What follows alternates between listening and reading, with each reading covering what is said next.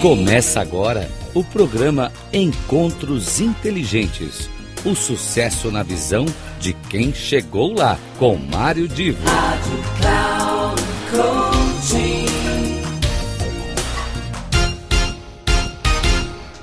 Alô, queridos amigos da Rádio Cloud Coaching, aqui é Mário Divo e nós estamos recomeçando agora, nesta primeira semana de abril, a nova série de programas inéditos, os programas que vocês estão acostumados no meu espaço.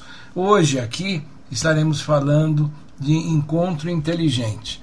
E só que esse encontro inteligente, eu faço a apresentação, mas as pessoas inteligentes, especiais, competentes, que vão tratar de um assunto muito atual, são duas mulheres que eh, investem e estudam e hoje se aplicam bastante para um tema que é o, a ESG. ESG é aquele, aquela, aquelas letrinhas que significam eh, meio ambiente, eh, a questão da saúde e a questão da, da governança que as empresas todas precisam se preocupar. E elas, particularmente, trabalham muito em torno daquilo que envolve as mulheres. São mulheres que trabalham perguntando, estudando, sabendo, aplicando, desenvolvendo tudo aquilo que diz respeito às mulheres no nosso cotidiano. E, claro, com essa vinculação a essa, essa necessidade que as empresas têm de trabalhar o tema ESG. Pois bem, a Renata Mondelo, que é dono da Diversa Comunicação, ela fez uma live com a Carla de Mello, que é uma outra é, estudiosa do assunto, e eu vou reproduzir aqui na íntegra essa conversa. Metade dessa conversa nesta semana e a outra metade, o complemento, na semana que vem. Portanto, você que curte o assunto, vai hoje ver a primeira parte daquela programação feita entre a Renata e a Carla e na outra semana você vai ver o complemento.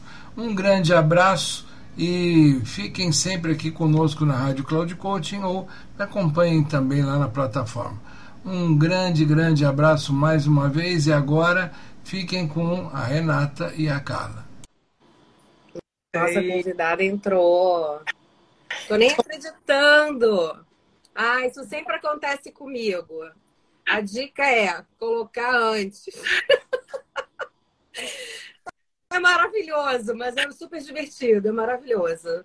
Tem que botar antes. Agora eu já aprendi, já passei por isso. Agora foi. É bom que fica caro, foi. Foi? é muito bom.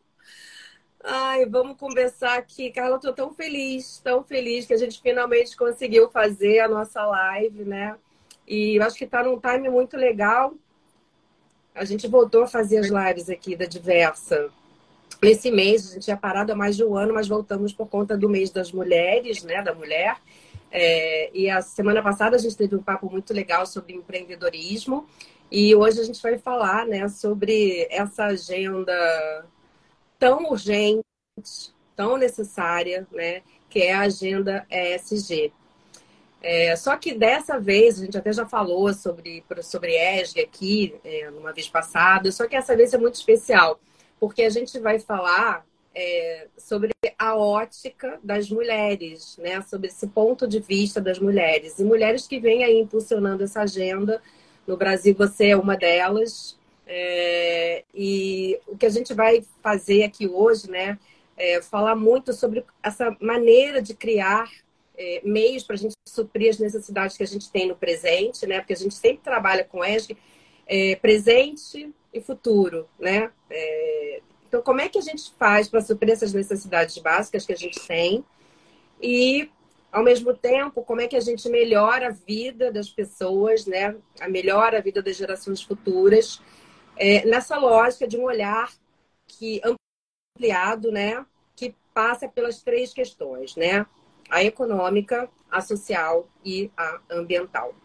Então, eu fiz um currículo, se você tem um currículo AAA, que é super extenso, aí eu falei, gente, como é que eu vou fazer o currículo da Carla? Então, assim, eu fiz ele, eu, eu dei uma, diminuída aqui, até porque senão a gente não ia ter tempo para conversar. e aí, não, acho que você tá som. Ah, não, tá. É, e aí você me corrige, ou você, se quiser fazer alguma alguma inserção, alguma consideração, você me fala. Mas coloquei aqui, Carla de Mello é formada em Relações Públicas e tem especialização em Gestão para Sustentabilidade pela Dom Cabral, MG. Em Gestão de Comunicação Corporativa pela PUC-MG. Em Comunicação Corporativa Internacional pela Syracuse University, é uma parceria aí com a BERJ de São Paulo, né? E em Transformação Digital pela HSM University. Carla possui MBA em Gestão de Negócios e Marketing pela SPM Bahia e recentemente vivenciou né, uma riquíssima imersão de negócios e inovação no Vale do Silício pela Stats University.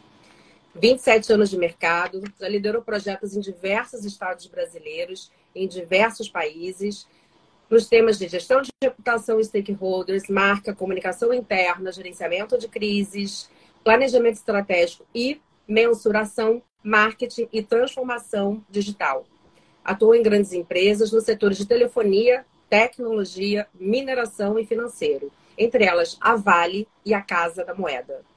Em 2020, foi considerada top 10 entre os profissionais de comunicação corporativa pela Mega Brasil e atualmente ela é gerente de comunicação da Firjan, a Federação de Indústrias do Rio de Janeiro. Como se, né? Como se não bastasse tudo isso, ela também é coautora do livro Mulheres ESG. Esse livro aqui é. Depois vou dar um print de tela. Vou dar lá para Dani Verdugo, né? É, é um livro do, que tem o selo editorial Série Mulheres, ele é da editora Líder, já foi lançado em São Paulo e na quarta-feira, agora, dia 29, vai ser lançado aqui no Rio de Janeiro, na Livraria da Travessa do é, Barra né? Shopping. É isso? Nossa, tá Falei tá tudo direitinho? então, muito bem-vinda. Carla é minha amiga querida também. E eu vou começar assim com uma pergunta. Hoje eu li só hoje que eu consegui ler, Carla. E aí eu me emocionei muito porque você fala da Dona Dida, nossa querida Dona Dida, essa potência, né? Você sabe que eu sou fã. Para quem não conhece, Dona Dida é a mãe, é a mãe da, da Carla. E a Carla fala sobre a inspiração, né, que, é, que a dona Dida teve na vida dela, nessa trajetória, né? Queria que você contasse um pouco de que maneira tudo que Dona Dida te ensinou, tudo que a Dona Dida é, mostrou para você, tudo que você vivenciou ao lado dela, te trouxe até aqui, ao lugar que você está hoje. E depois quero que você mostre para ela, que ela tá, foi a primeira pergunta da live. Porque ela não se ligou que tá com a live, senão ela estaria aqui, assim. Porque ela tá com a minha irmã, que tá cuidando dela lá em Salvador. Aí eu fiquei em segundo lugar. Muito bem cuidada, né? Acho que é sobre cuidado, é, né? Então ela tá sempre. É, exatamente. É, minha mãe, ela. É, eu, na verdade, eu, eu, entendi a dimensão do quanto ela me inspirou depois, obviamente, que eu comecei a trabalhar e toda essa vida complexa que a gente tem de executiva, de lidar com a casa, lidar né, com a vida. E, e, e, aí que caiu uma ficha, né? Nossa geração caiu uma ficha, faz sentido, mas assim, foi quando eu realizei de verdade assim, a, a, importância que ela teve na minha vida. Porque quando a gente é criança, a gente não tem essa noção, né? Mas assim, minha mãe sempre. Minha mãe é de 1940, ou seja, de uma geração, hoje ela tem 83 anos, de uma geração que, que a mulher era dona de casa, né? Que era, cuidava de filhos, era e ela já casou, é, na época, ela tinha 32 anos, é, tardiamente, segundo né, a geração dela. E com uma independência financeira. Ela, ela não, a princípio, não queria casar, ela queria. É, quando ela terminou e se, e se, formou, ela queria fazer um curso fora. Ela saiu da Bahia, fez uma pós-graduação em Belo Horizonte. Então, isso, é, assim, é, para o tempo dela, isso era muito Muito vanguarda. É, e, e ela é vanguarda e, até hoje, né? E, e assim, e ela hoje. se formou em pedagogia, mas o sonho dela era ser engenheira. Meu avô que não deixou. Meu avô era fazendeiro, teve negócios. É, e aí ela, ela foi fazer a faculdade. Ele falou assim: não, você escolhe entre farmácia e pedagogia, porque engenharia não é opção, é uma profissão de homem. Mas ela era sempre muito determinada e realizadora. É, trabalhou, sempre trabalhou muito, assim. Então, eu tive esse exemplo dentro de casa. Eu amo contar essa história, eu contei no livro. Ela foi a primeira mulher a usar biquíni e léus. Achei o máximo. E até hoje ela tem. Até hoje ela usa é, biquíni. Ela usa biquíni. E, e, ela foi em 1957 e o, o biquíni tinha acabado de chegar no Brasil. Assim, chegou em 50 e poucos aqui no Brasil. Então, uma amiga dela que trouxe o biquíni e ela usou, super ousada lá, ninguém tinha coragem. A amiga dela trouxe, mas não tinha coragem de usar, ela usou. e era super vanguarda, assim, na época. Então, assim, ela tem uma visão, até hoje, a vida inteira a gente conversava sobre temas diversos com ela, sempre teve uma cabeça muito aberta. Quando eu pensei em fazer intercâmbio quando eu era jovem, ela deu uma força, é, ela entendia a importância disso, mas ela não tinha o dinheiro. meu pai, eu brinco que meu pai tinha meu pai tinha um dinheiro, mas não tinha cabeça. Ela tinha cabeça, mas não tinha dinheiro. A cabeça... Enfim. Mas é assim, essa história é, é muito legal, porque de, de, uma certa forma, e como você falou, tardiamente você foi entender isso, é, mas você pegou isso dela, né? Isso veio no DNA, porque você morou em diversas cidades, você foi de Paris a Salvador, passando por Corumbá, Belém, é, Belo Horizonte, né? Hoje você está no Rio de Janeiro. É, queria que você contasse de que maneira essa experiência né, de tantas culturas diferentes em tempos diferentes, né? Porque não é só viver culturas diferentes, mas em momentos completamente diferentes. Como é que essa cultura, essa é, vivência diversa, né, com, com, com, culturas muito diferentes e diversas, influenciou a sua vida para o que você faz no dia de hoje, né? Ampliou seus horizontes, é, ampliou seu olhar. Por ter nascido na região do cacau, até falo um pouco disso no livro, né? E entender que o mundo era, né? Grande a ser desbravado que a gente sabia ali que o cacau rodava o mundo para virar chocolate, enfim, no imaginário coletivo a gente sempre pensava no mundo ali na minha, na minha infância. E eu sempre fiquei com essa curiosidade, assim, para conhecer outros lugares e tudo mais. Então, eu tinha essa vontade do intercâmbio, que eu acabei não realizando quando eu tinha é, com 16 anos, que eu terminei o segundo grau muito jovem.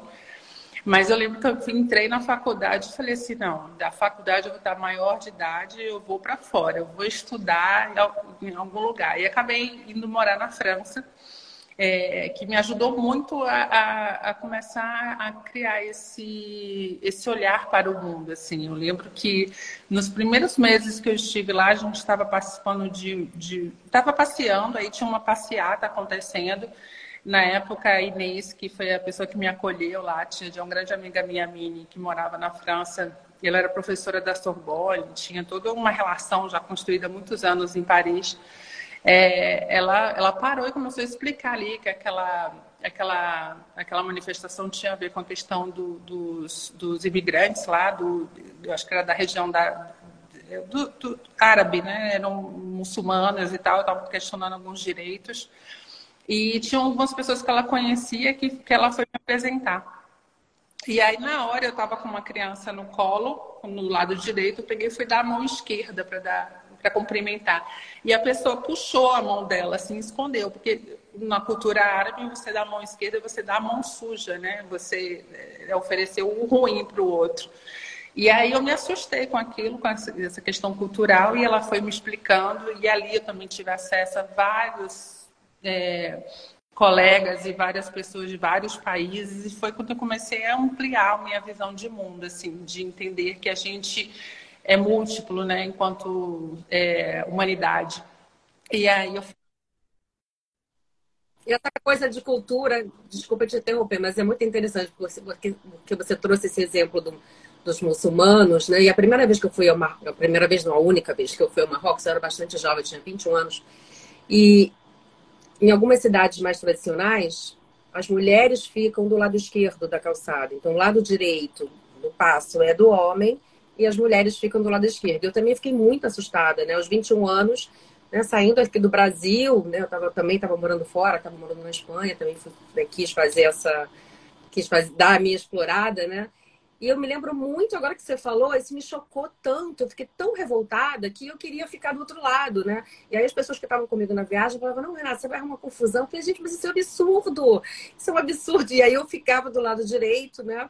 E os meus amigos, não, vem pro lado esquerdo. Mas para a gente ver, né, quanto a gente ainda tem que avançar. Claro, eu estou falando de uma coisa de 30 anos atrás, a gente, claro, a gente avançou muito, mas ainda é um caminho muito longo. E, e a, a nossa né? ignorância de não conhecer esses costumes, esse, esses aspectos culturais que, que fazem parte do entendimento daquela pessoa como ser humano no mundo, é, faz com que a gente perca é, esse poder de convivência, de, de, de, troca, de aprendizado, assim, porque e é respeito, né? Respeitar. É. Se você não respeita, você não consegue conviver, né?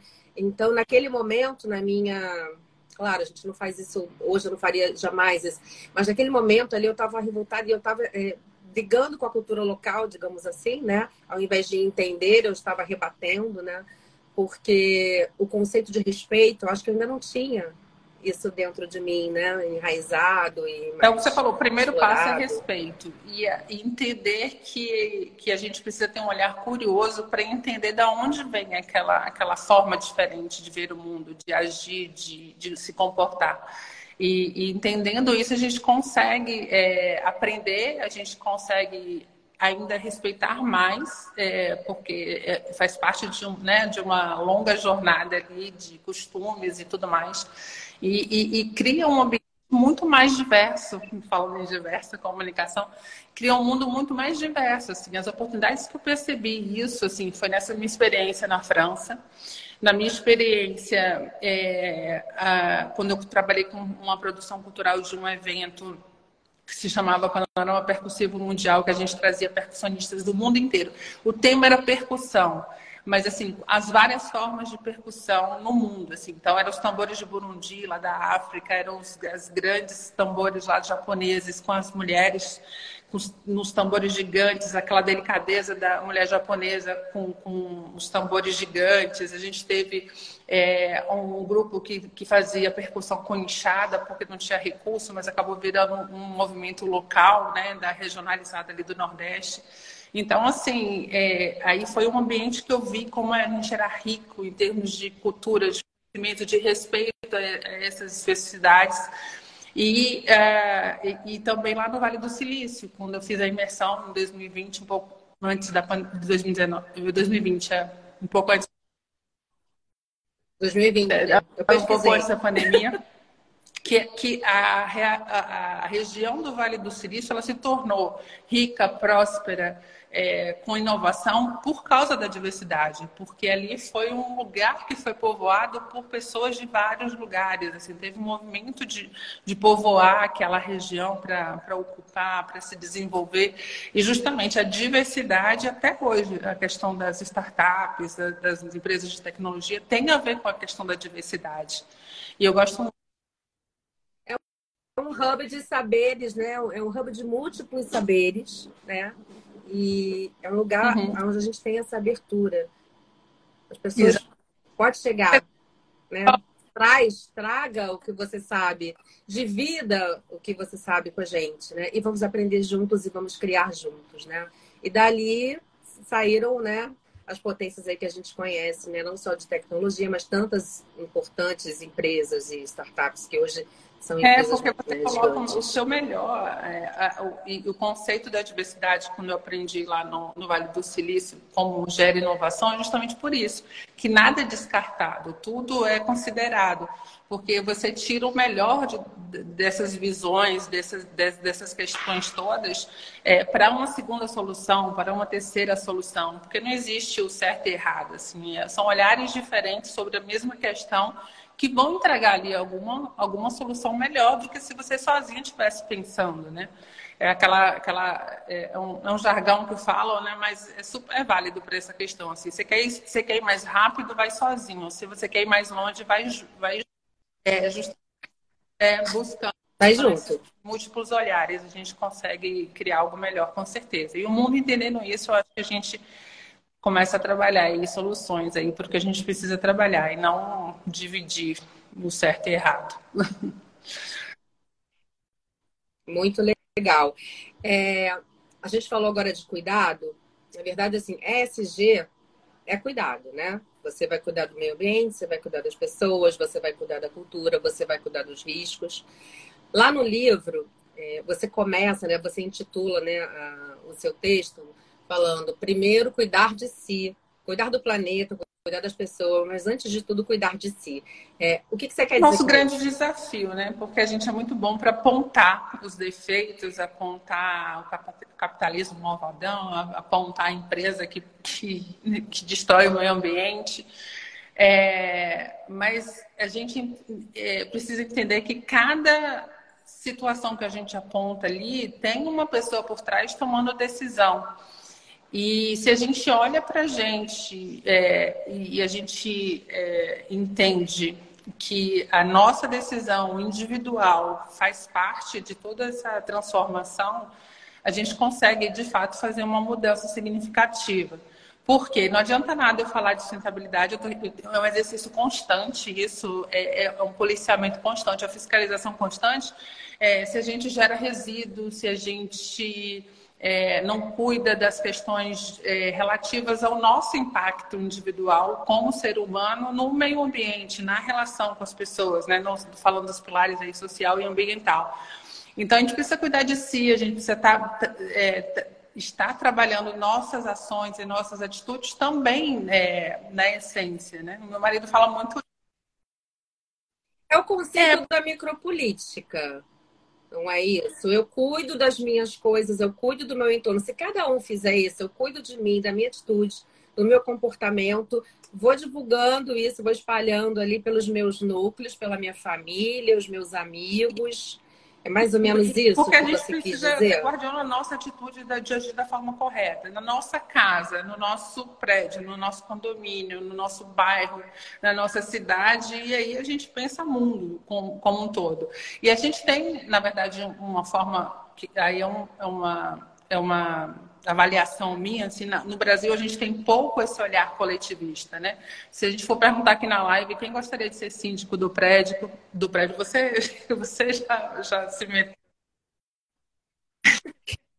Eu quase é, já cumpri minha conta. Eu, não sou, mas meu marido é conselheiro, então tá valendo. É, é, quem quer ser síndico do prédio para resolver as questões do prédio, para fazer melhorias é, do prédio, do condomínio? A gente não cuida da nossa comunidade. E quando você tem é, cidades, quando você tem é, países mais desenvolvidos focados nisso, é porque tem esse senso de coletivismo maior. É, eu lembro quando eu morava em Paris, a gente é, aqui no Rio tem isso, né, no Rio de Janeiro.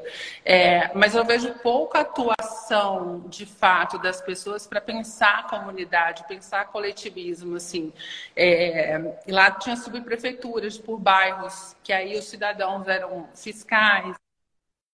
Acho que eles comunes, né? Que a gente vê na Europa. Eles né, trazem, a Amanda que entrou aqui, que fica lá na Suécia, foi minha minha, trabalhou comigo no Manganês e, e, hoje ela é gerente global da IKEA lá na Suécia, que é um exemplo também né, desse, desse, desse, desse bem-estar social, do pensar do coletivo. Os países nórdicos, eles pensam mais no coletivismo.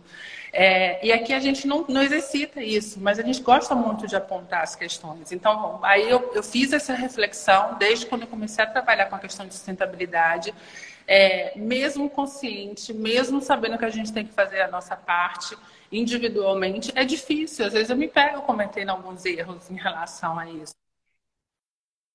São os vieses inconscientes e o que a gente aprendeu. que é, Você trouxe essa, essa questão aí do, do condomínio, e eu vivi uma questão muito interessante. Eu tive filho pequeno é, num condomínio e um filho que cresceu e que não usa mais o play para jogar bola e para fazer atividades. Aí a gente vê é, que determinados condôminos querem que o play seja usado para bola, isso, aquilo, mas aí, à medida que os filhos crescem e vêm crianças novas, eles não estão é, mais aptos a, ao barulho, né? E aí, de fato, é, a última, a última reunião que a gente teve, disse, peraí, gente, agora chegou a vez deles, né? Os nossos filhos estiveram aqui nesse local fazendo tudo isso É... E agora a gente tem que acolher as novas crianças que estão chegando, né? Porque os nossos cresceram e não estão mais afim de fazer é, o, que o que eles faziam antes no Play. E foi uma discussão, assim, enorme, de três reuniões, né? Para a gente poder votar ali. Gente, não é possível que as pessoas esqueçam, né? É, e sejam tão egoístas, né? a ponto de. A Fabiana botou aqui que o consumo não deixa de ser um ato político, né? Não só o consumo, mas assim, tudo que a gente faz é um ato político, né? É, é, é discutir direito, é discutir dever, é discutir o olhar, né? Tudo isso é um ato político. E a gente não pode se calar e nem deixar de falar. Quando eu falo né? nem deixar de fazer. É, hum. Eu, desculpa. E quando eu falo um cuidar de si, é, é, ter essa autorresponsabilidade. A gente tem essa consciência de que a gente faz parte desse processo e começa por a gente. Porque se, se né, você, como né, CEO e responsável pela sua empresa, se você tem essa consciência, a sua decisão vai ser muito assertiva. Se eu tenho uma pessoa que cuida do processo de eventos de uma empresa, né, na minha área de comunicação, se eu repenso os processos de gestão de resíduo, também eu estou tomando uma decisão diferente. Então, a gente ajuda muito, é, a gente se ajuda muito se a gente tomar essa autorresponsabilidade, é, entendendo que para cuidar do mundo a gente precisa cuidar de si e das nossas atitudes, assim, com mais consciência em relação a isso. E ter esse senso de coletivismo porque no Brasil a gente vê muito essa questão do social, a gente vê muito essa questão da discussão, né, do, do, do até de políticas progressistas, é, mas na hora de, de cada um dar o seu. É na, é na hora Dói, né? o, a sua parte, deixar de fazer algo ou, ou, dividir a sua fatia, aí não, é o outro que tem que dividir a fatia e não a gente. Então tem que partir da gente de qualquer forma. E aí, gostando bastante dessa conversa? Pois bem, aqui é Mário Divo, esse é o Encontro Inteligente e não deixe de acompanhar na semana que vem a conclusão desta conversa entre Renata Mondelo e Carla de Mello. Até lá!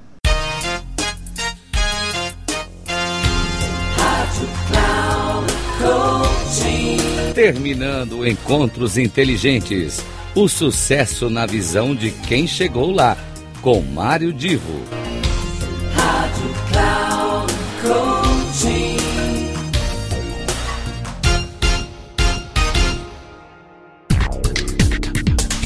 Não perca Encontros Inteligentes. O sucesso na visão de quem chegou lá, com Mário Divo.